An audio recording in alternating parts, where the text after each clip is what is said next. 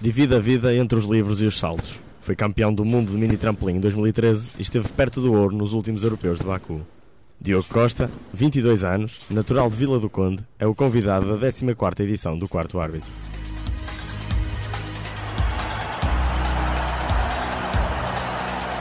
Quarto Árbitro.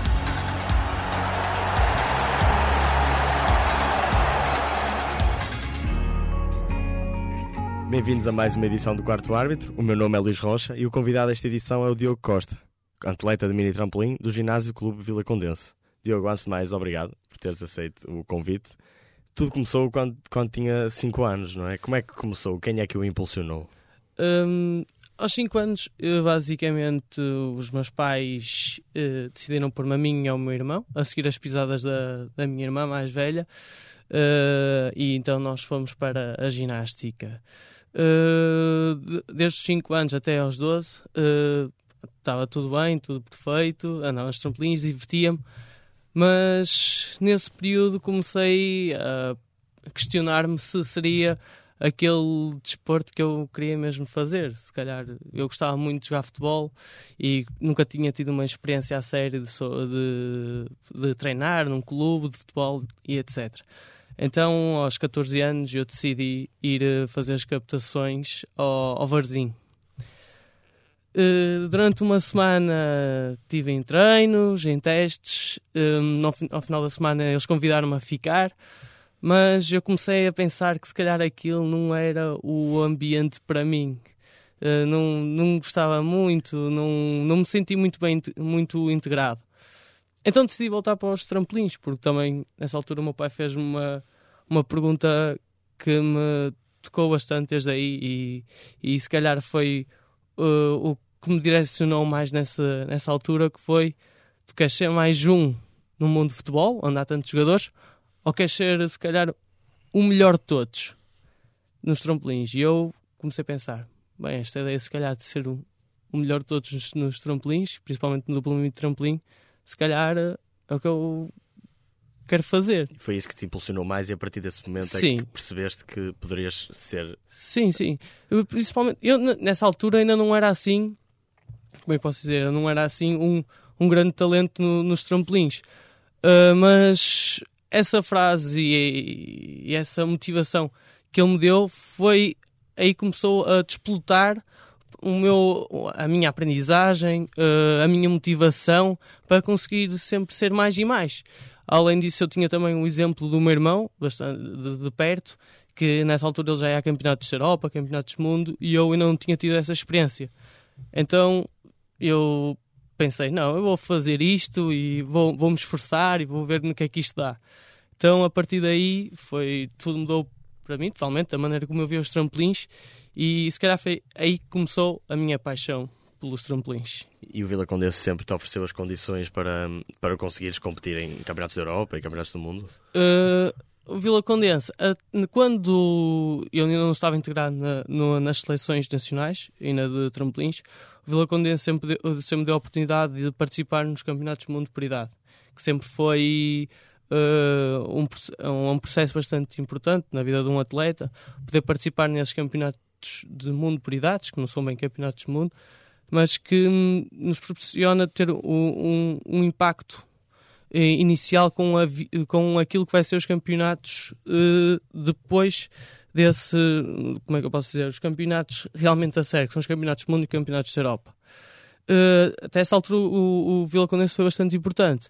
Já depois dessa altura, o Vila Condense já basicamente não tem tantos gastos, porque só tem os gastos com as inscrições que nós temos nas provas nacionais, mas a partir daí é mais parte da federação de, de nos levar ao campeona- a campeonatos da Europa e campeonatos do mundo. Principalmente porque, agora devido a custos, eh, o racionamento de atletas que têm que levar é cada vez maior, então cabe-lhes a ele decidir quem querem levar e quem não querem levar. Certo. E esses campeonatos que fizeste em mais novo deram-te uma boa eh, experiência para agora competires com qualidade? Sim, sim, sim. Sem dúvida. Uh, mais importante de, de ir aos, campeona aos campeonatos de- do mundo e da Europa é mais hum, aquilo que nós retemos durante o, o- processo. Ou seja, Uh, a preparação. Uh, eu, desde que, desde essa altura, dos 14 anos, eu comecei a ver que, se calhar, para ser bom, não basta só treinar, treinar, treinar, treinar. Se calhar há fatores que estão uh, à volta de um bom resultado. Uh, a partir dos meus 16 anos, quando fui vice-campeão da Europa, uh, eu achava que os, tramp os trampolins eram só treinar, só treinar, só treinar, mas eu comecei a ter, se calhar, de, um déficit de rendimento. Ou seja, faltava mais qualquer coisa para, para chegar ao mais alto nível. E a partir daí, eh, eu também, devido a, a situações com a, com a faculdade, a entrada da faculdade, uh, que so, não são bem problemas, eu não vejo isso como problemas, vejo basicamente tinha algum tipo de problemas que uh, fui procurar uh, soluções que agora me ajudaram muito para, também para ser melhor pessoa.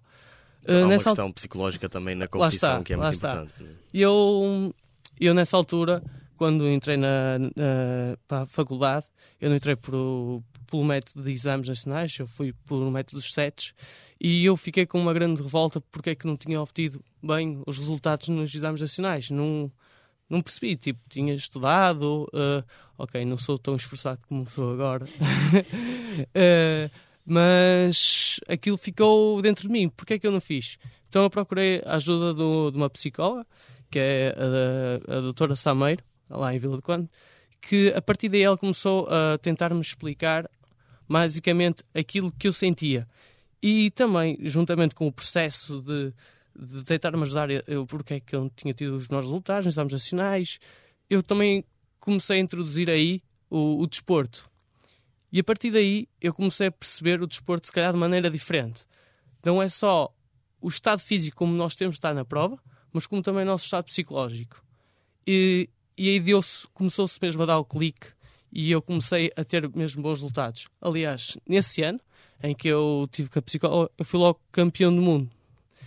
Ou seja, aquilo teve um impacto para mim tão grande que eu comecei a perceber que, afinal, se calhar é 60% é treino, mas 40% é muito a psicologia Sim. e como nós encaramos os desafios.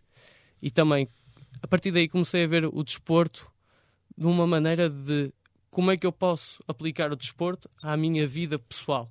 Ou seja, como eu vou ser no trabalho, como é que eu posso aplicar também o desporto a ser melhor nos estudos. Uh, comecei a formar aqui um tipo de como é que eu posso levar isto com melhor coerência para a minha vida, ou seja, não ser só desporto, desporto, desporto, mas como é que eu posso começar a retirar uh, bons exemplos, uma coisa que eu faço bem aqui, como é que eu posso aplicar aqui, e assim uh, comecei a sentir melhor comigo próprio e, e em tudo o que eu faço. Falaste há pouco da tua entrada na, na, na universidade, eh, no ISMAI, para já és licenciado em gestão Sim. de empresas, neste momento estás a tirar o mestrado em finanças empresariais no ESCAP. Como é viver essas duas vidas? É, é fácil? Não.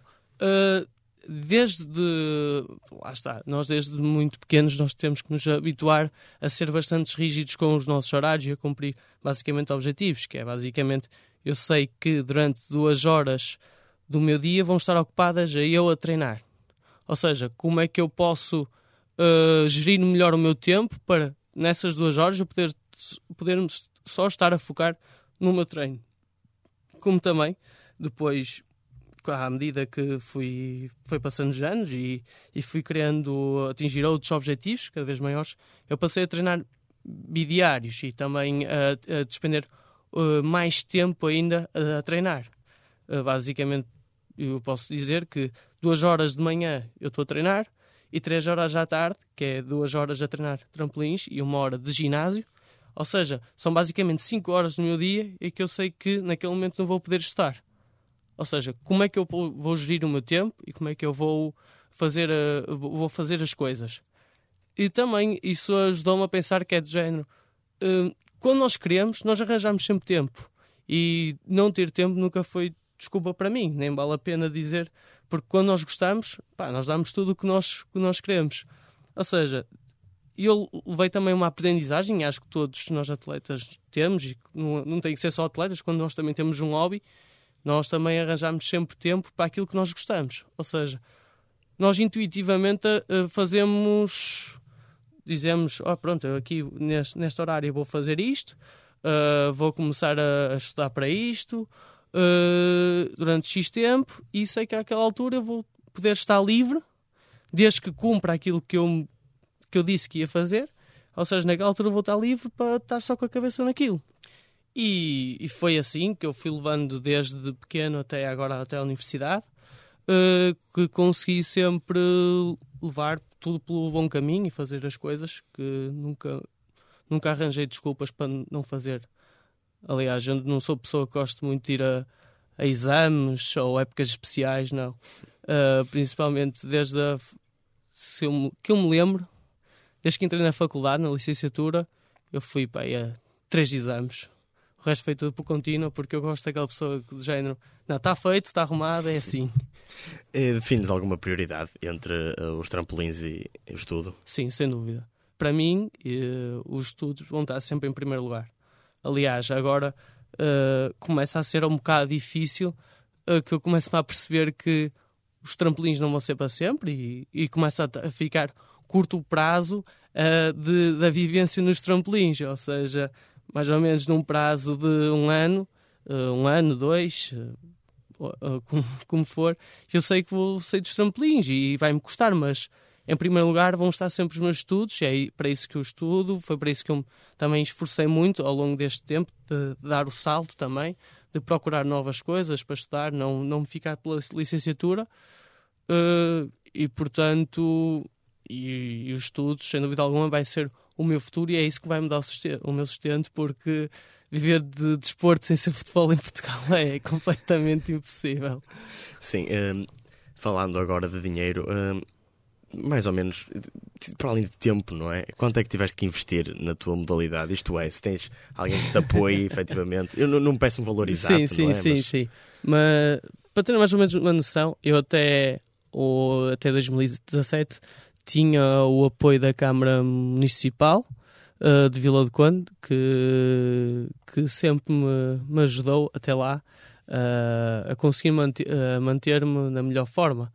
Aliás, eu despendo muito dinheiro, é óbvio, nos trampolins, não só a nível de nutrição, que são mais ou menos 100 e tal euros por mês, porque hum, e depois aqui vem outra coisa que eu tive que mudar para começar-me a sentir bem, é uh, como eu como, como eu durmo e etc. Uh, como também em psicóloga, que eu gastava bastante dinheiro, e, mas isso para mim sempre foi fundamental, foi sempre o apoio psicológico, porque desde cedo senti que fazia muita diferença para mim e começa a fazer cada vez mais, introduzir a psicologia no desporto. Uh, portanto, se eu disser que despendo quase. Despendo, quando chega à fase de, de competições, despendo quase 300 euros ao mês nessas duas coisas, não é um valor assim muito elevado. Mas agora é óbvio, por exemplo, no ano de 2018, eu fiz agora a prova, não tinha qualquer tipo de apoio de qualquer tipo de instituição, uh, não pedi aos meus pais para me ajudarem, uh, simplesmente foi, temos e a e disse assim: pronto, já que não, não conto com o apoio de ninguém, vou fazer isto por mim uh, e depois da prova vai, vamos ver o que, é que, o que é que irá acontecer. O investimento que o governo português fez na preparação do. está a fazer na preparação do, dos Jogos Olímpicos de 2020 e 2024 de 18,5 milhões, uh, sentes que é uma boa ajuda e é necessária? É sempre uma boa ajuda, porque nós, sem ser o futebol, nós achamos que vamos ser sinceros, todos os trocos contam, porque é verdade que o investimento cada vez tem sido maior, como também temos vindo uh, a ver que o investimento quando é feito nos, nos atletas e nas modalidades uh, que trazem uh, que têm bons resultados trazem frutos. Nós temos uma tela Monteiro que há pouco tempo ganhou mais um acho que é mais uma taça do mundo. Um Fernando Pimenta que todos os mundiais e todos os europeus traz uma medalha. Uh, Nelson Nebra, que toda a gente dizia que estava em fim de carreira e volta a dar um grande salto. Uh, nos trampolins temos agora um campeão da Europa. Ou seja, isto tudo são sinais que o investimento, quando é bem feito uh, e com consciência, traz frutos. E a exigência do governo para duas medalhas nas próximas Lá está, parece lá está. Agora, plausível? lá está. É, agora é, ok, o dinheiro está lá, mas é preciso também dar. É, como é que vão investir esse dinheiro? Que condições é que vão dar a esses atletas? É, são questões que são bastante importantes, porque se calhar o governo agora pensa: não, eu, nós vamos agora investir, a faltar 4 anos, para duas medalhas dos Jogos Olímpicos. Mas se calhar o governo tinha que pensar: como é que eu posso investir agora para daqui a 8, 8 uh, 12 anos ter uma medalha? Porque as coisas no desporto não são a curto prazo. E 4 anos é curto prazo no desporto. E para tirar uma medalha nos Jogos Olímpicos, nós temos estamos a competir contra países que já estão a investir há quase cerca de 30, 40 anos. É uma competição um bocado.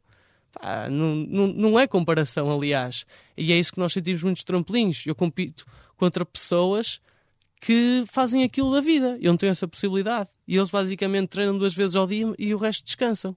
Pá, eu não tenho essa possibilidade. Eu durante o dia eu tenho é que estudar, tentar uh, fazer tudo o que eu possa naquele momento para estar mais ou menos bem entre aspas, não estar cansado nem sobrecarregado de estudos para conseguir treinar e estar com a cabeça liberta.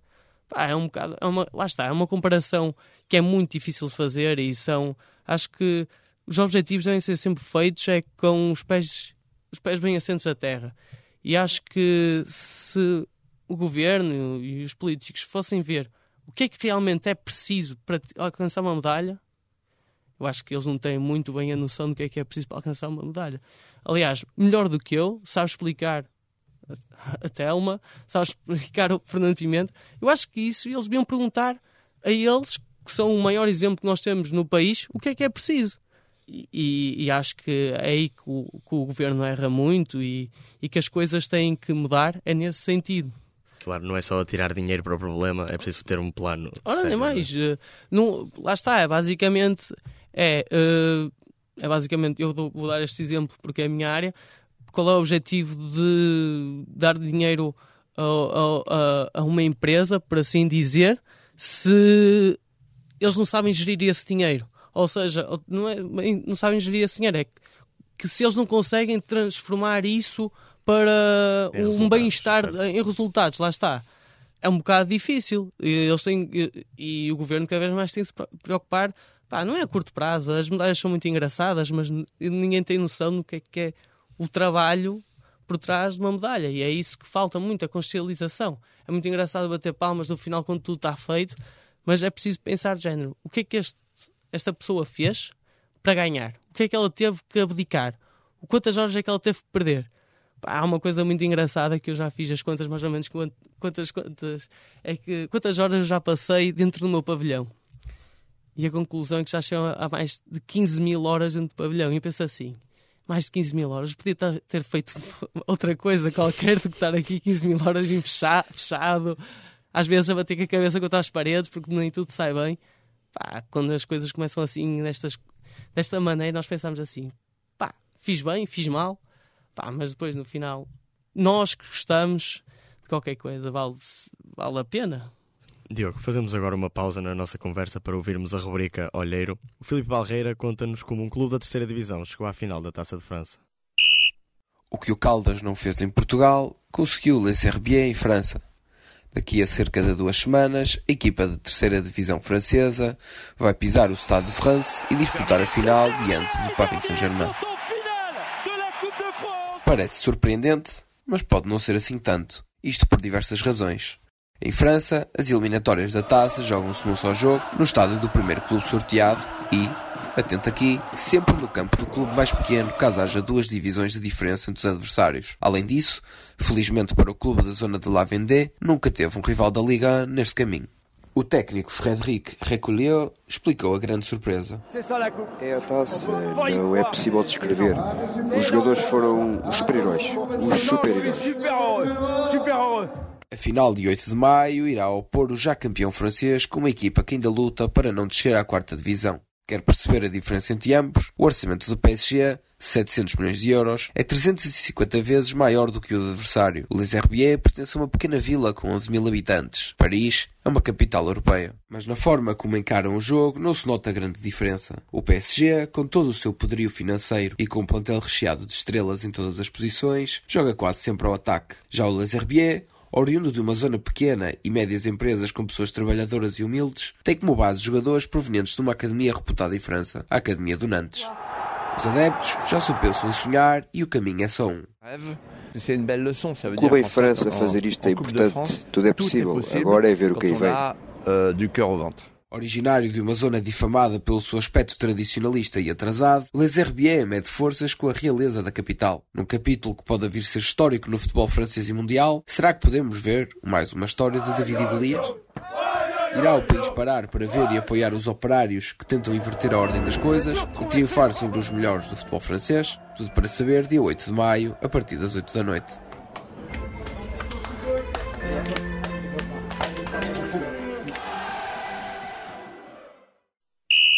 Estamos de volta à conversa com o Diogo Costa. Diogo, consegues descrever, eh, agora falando mais sobre as tuas conquistas, eh, o que sentiste no dia em que foste campeão do mundo no escalão de 17, 18 anos, em 2013? Sim, pá, é, uma, é uma alegria imensa porque nós sentimos que demos tudo aquilo que tínhamos, uh, alcançámos o nosso maior objetivo, uh, fizemos alguma coisa pelo nosso país Uh, esperamos sempre ser reconhecidos por isso. Em parte somos, mas o que nós sentimos mais é que nós naquele momento fizemos a diferença para o nosso país. Independentemente de tudo, acho que não há coisa mais grata para uma pessoa que quer fazer qualquer coisa pelo seu país. E portanto acho que é a nossa maior satisfação e foi a maior satisfação que eu senti naquele campeonato ter ganho a medalha de ouro foi ouvir o hino, uh, a, levantar a bandeira de Portugal. Uh, é sempre algo que me move e a tentar repetir sempre fazer, fa fazer isso e continuar a fazer isso. E o que é que mudou depois de conquistares esse título? Tanto em termos de pressão como de treino? Tudo. Um, porque nós a partir daí começámos a, uh, começámos a pensar e agora? E agora como é que eu vou fazer? Vou nessa fase estava 17, 18, sabia que uh, era bastante bom em comparado com os outros, mas depois desse ano eu tinha que dar o salto para o escalão sénior e que as coisas já não iam ser fáceis. Um menino que era muito bom não vai chegar para pessoas que já têm experiência de 20 anos, 10 anos ali. Como é que eu poderia fazer ali a diferença? E foi aí que eu comecei a sentir o choque. Foi basicamente dos primeiros 3 anos. Uh, logo, por acaso, logo no ano a seguir consegui ficar em quarto no Campeonato da Europa, mas uh, depois, desses, depois desse tempo eu não conseguia dar, não tinha nenhuma medalha, as provas corriam mal internacionalmente, falhava, não estava bem, não me sentia bem. Uh, e também foi aí que eu procurei outra vez ajuda da, da minha psicóloga para ver o, o que é que se passava, se não estava a esforçar tão bem e etc. E aí eu percebi um bocado que foi eu precisava de mais experiência para conseguir combater o nervosismo que naquela altura eu sentia, não tanto por uh, ser uma prova que eu não estivesse habituado, etc., mas sim o eu perceber que, ok, ali é diferente, mas que eu sou capaz. E naquela altura ainda não sentia muito bem isso, não, não pensava muito bem, pensava que ainda, o que eu fazia não era suficiente, faltava sempre qualquer coisa, nunca estava bem. Uh, também a nível, uh, a nível pessoal não eram os meus melhores anos um, e, e, portanto a partir, de, a, partir que eu, a partir do momento em que eu interiorizei bem as coisas e que eu, que eu consegui ultrapassar certas determinadas coisas os resultados começaram a mudar e lá está mais uma vez a parte psicológica teve influência no, nos meus resultados comecei-me a dedicar mais a ambas as coisas, tanto uh, a minha vida na, na faculdade como também nos trampolins, e aí comecei a obter uh, outra vez a obter frutos. Também sempre à procura daquele sonho de, de, levantar outra vez a bandeira de Portugal. E também a partir daí comecei a fazer uh, mais, mais treino de ginásio, porque sentia que precisava mais qualquer coisa também para meter mais dificuldade nos saltos, para, para ser ainda melhor, para não haver algum tipo de dúvida uh, treinar a técnica e também a nível de nutrição. Principalmente, por exemplo, eu senti muito Uh, sentia-me sempre cansado, que faltava ali qualquer coisa, que nunca estava bem para o treino, sentia-me sempre muito sonolento e, e, etc. E a partir daí eu procurei a ajuda de um amigo meu, que é PT, e ele disse-me: pá, eu acho que tu não estás a comer eh, aquilo que tu precisas para os teus treinos. Devido a treinar muito tempo e, e, e estar sempre uh, basicamente em atividade. Então, o, esse meu amigo, que é o Pedro Guimarães, ele disse-me assim: pá, eu vou-te fazer aqui uma dieta que, pá, espero que tenhas melhores resultados.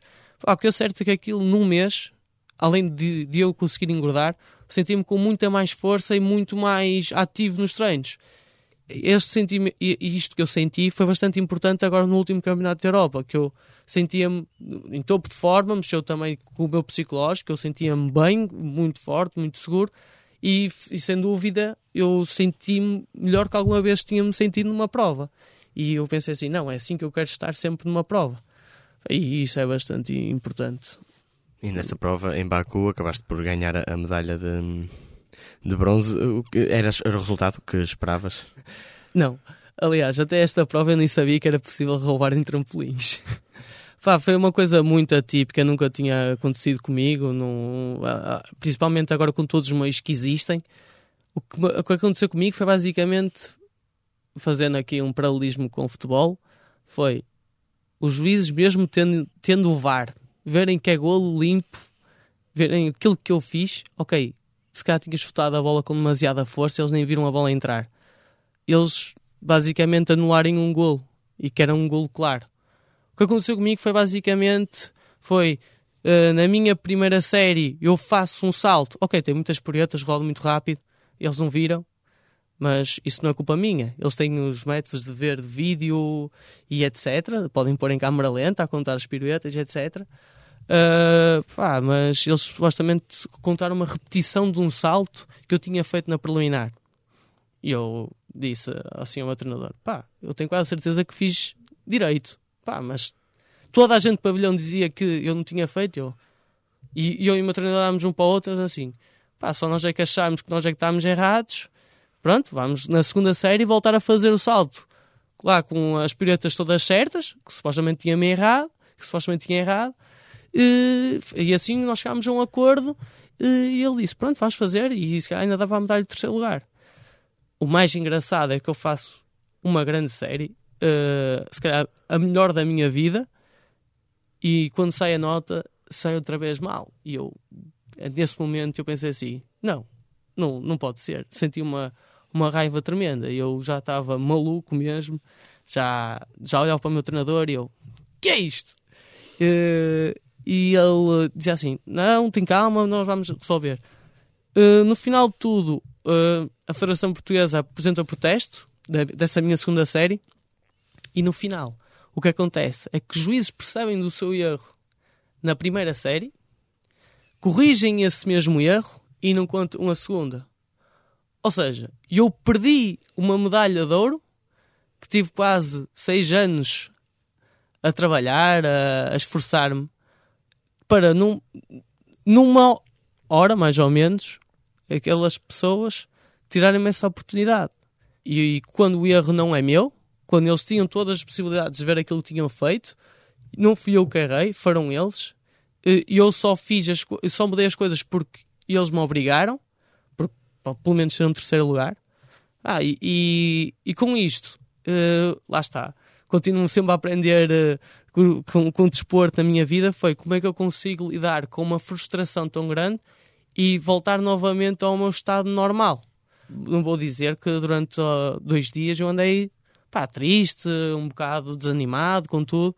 Pá, mas pensei assim, pronto, a culpa não é minha, não posso fazer mais, o erro foi deles, eh, eu não, não, eles não vão voltar atrás. Pá, pronto, é para a frente, é mais uma. E pronto, e isto vai servir de lição também. Se um dia na minha vida profissional sentir uma frustração tão ou igual a esta, saber como vou lidar. Vou lidar da mesma maneira. Pronto, e é mais uma preparação para, para a minha vida. E é assim que começo a retirar todas as, todos os resultados que eu tenho e que têm algum impacto psicológico para mim, começo a retirar qual, qual será a melhor forma de, de resolver este problema e como é que eu posso trazê-la para a minha vida profissional sem ser só desporto. Então é isso que te falta para conquistares um título enquanto sénior? É mais sorte com os, com os juízes?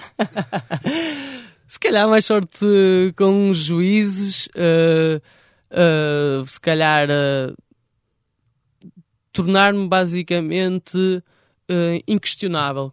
Hum, quando eu digo inquestionável, é basicamente fazer tudo da maneira perfeita, ainda ter mais dificuldade e, e, e conseguir ganhar quase dois pontos. E, e, se calhar nós também com este tipo de coisas nós começamos também a, a aprender. E de certeza absoluta que isto não vai voltar a acontecer.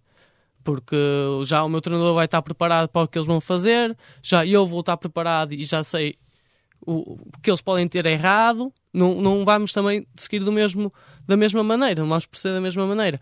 Mas é óbvio que eu também quero fazer coisas com mais dificuldade, também não só para fazer por fazer, mas também para demonstrar que eu, se calhar, posso vir a ser o melhor de todos os tempos. Sim. Ou seja, não só por ter muita dificuldade, mas sim por conseguir aliar tudo junto, execução e dificuldade, e tudo junto eu ser o melhor. Fazer e... as coisas de maneira que não restem dúvidas. Ora, nem mais. Sim, sim. Basicamente conseguir me tornar o Cristiano Ronaldo e o Messi ao mesmo tempo. Fazer uma super evolução. Diogo, e, e, sobre 2020? Vai, vamos ter Diogo no, nos Jogos Olímpicos? Vá, se conseguirem meter a minha modalidade como olímpica, eu gostava. Se calhar Diogo, Diogo Costa, não, mas se calhar um Diogo Anchinho, um Diogo Abreu, talvez. E também espero com Pedro Ferreira mas 2020 não sei, mas também acho que já não chegava à minha altura para, para, para os trampolins. Acho que termino a minha carreira ainda mais cedo do que isso. Muito obrigado, Diogo. Antes do fecho desta edição, ainda há tempo para escutar o segmento Mesa à Lupa. O Gonçalo Afonso Costa traz a antevisão do Rally de Portugal. O mês de maio é fértil em provas importantes, como é o caso do Rally de Portugal. De 17 a 20 de maio ocorre em território nacional a sexta prova do campeonato do WRC. Neste ano, a etapa citadina volta à Baixa do Porto, após Braga ter recebido a Street Stage em 2017. Os portuenses têm assim a oportunidade de rever alguns dos melhores pilotos do mundo, como Jan Matti Ladvala, Ott Tanak, Thierry Neuville e o atual campeão do mundo e vencedor do Rally de Portugal 2017, Sebastián Ogier. A classificativa do Rally de Portugal no Porto tem início na Sé e passa por São Bento, Sá da Bandeira, Dom João I, Aliados e Cordoaria. A subida pela Rua dos Clérigos constitui a novidade no percurso. A Porto Street Stage vai contar ainda com várias animações durante o intervalo entre os reconhecimentos e a prova, entre as quais uma competição de carros clássicos desportivos. Em 2016, na primeira vez que o Campeonato do Mundo de Rallys entrou na Invicta de forma competitiva, mais de 80 mil espectadores tiveram a oportunidade de assistir ao vivo. O percurso completo do rally começa com o shakedown em Baltar Paredes, seguido da primeira especial em Lousada. Segue para Viana do Castelo, Caminha, Ponte de Lima, Porto, Vieira do Minho, Cabeceiras de Basto e Amarante. A corrida termina com as passagens por Montim, Faf, com o seu famoso salto, e Luilhas. O Rally de Portugal ocorre de 17 a 20 de maio e passa pelo Porto no dia 18. Diogo Costa, foi um prazer receber-te no quarto árbitro. Em nome de toda a equipa, desejamos as melhores felicidades. Obrigado, eu. Um agradecimento ao Ricardo Ferreira, que esteve nos cuidados técnicos. É o ponto final nesta edição. Não deixes de nos acompanhar em Jornalismo Portunet ou na Engenharia Rádio. E, já sabes, não fiques em fora de jogo. Quarto árbitro.